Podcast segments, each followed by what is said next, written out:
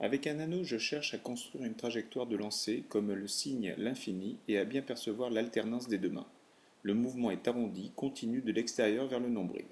Je change l'anneau de main quand ma balle est au point le plus haut, point mort. Un exercice identique mais avec un partenaire en guise d'anneau pour construire cette trajectoire arrondie.